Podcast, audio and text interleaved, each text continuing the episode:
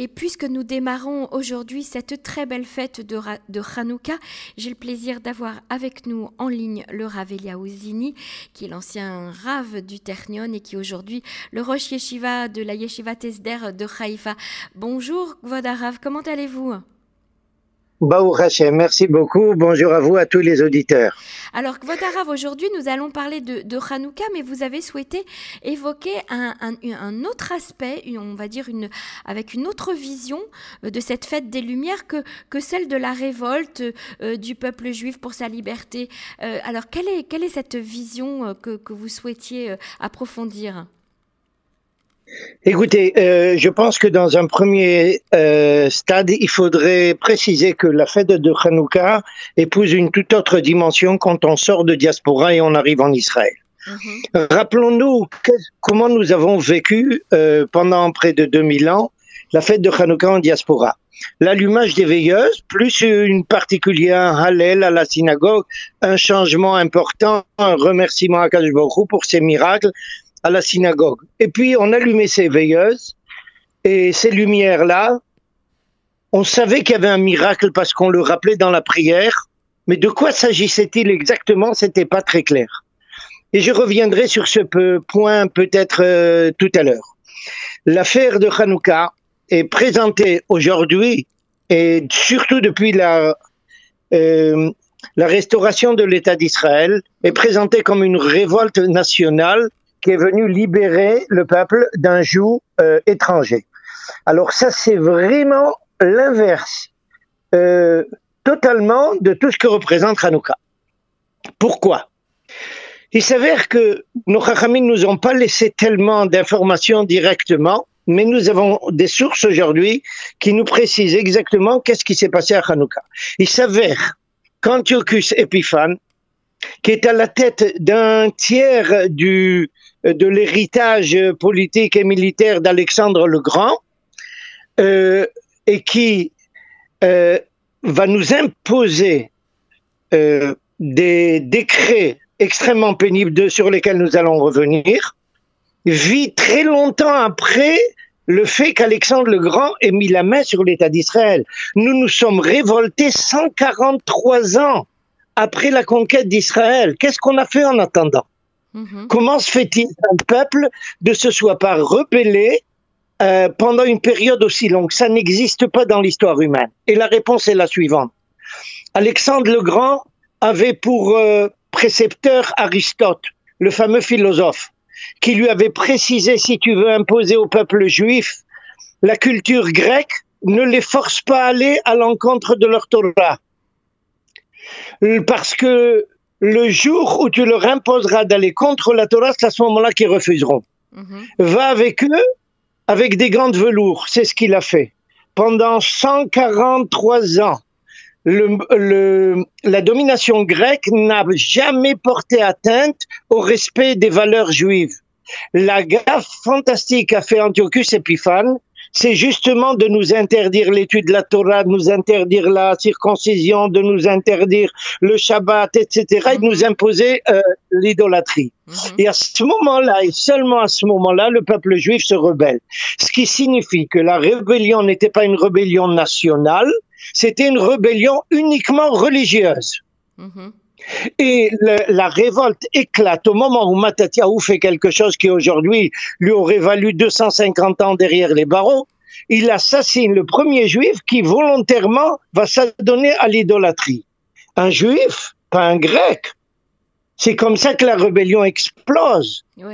Et à partir de ce moment-là, ça se termine évidemment par une libération nationale également, mais la libération nationale était conséquente de la libération euh, religieuse.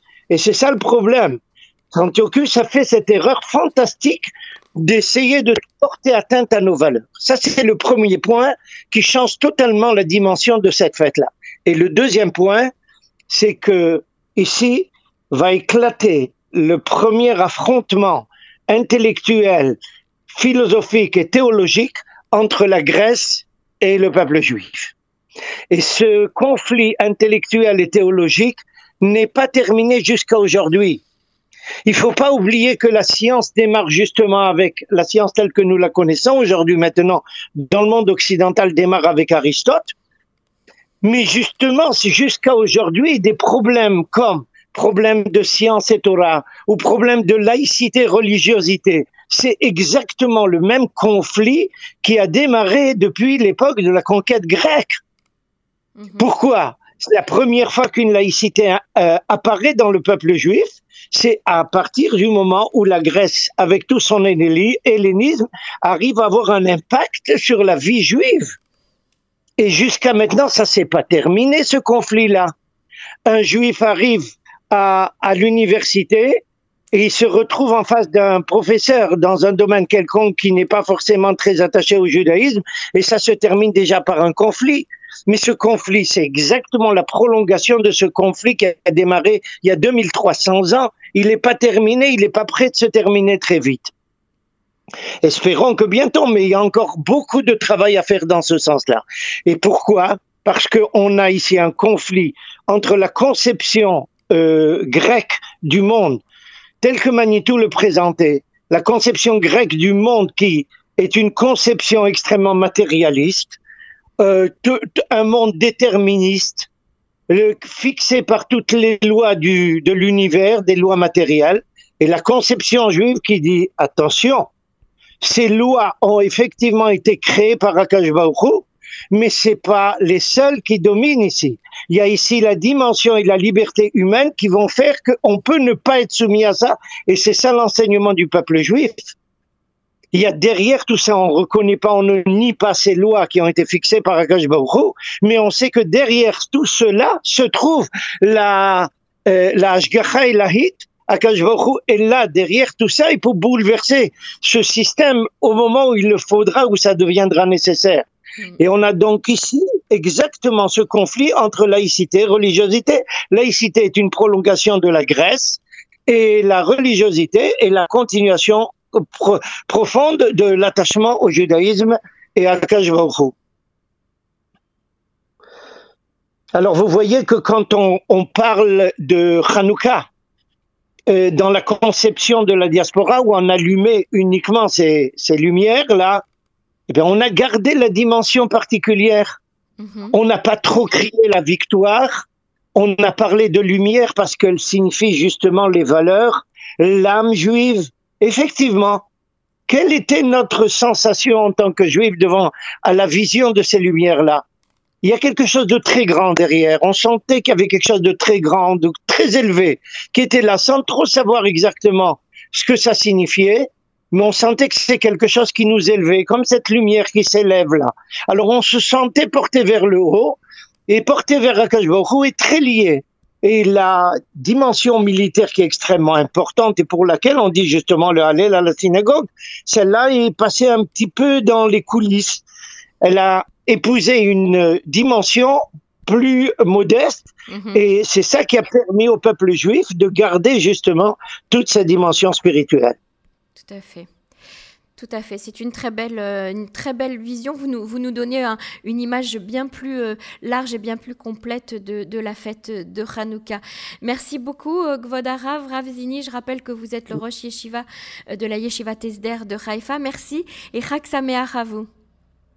Chag Sameach à vous. Et ce que j'ai présenté, c'est pas de moi, c'est de nos Rachamim. Merci. De nos sages. Merci beaucoup.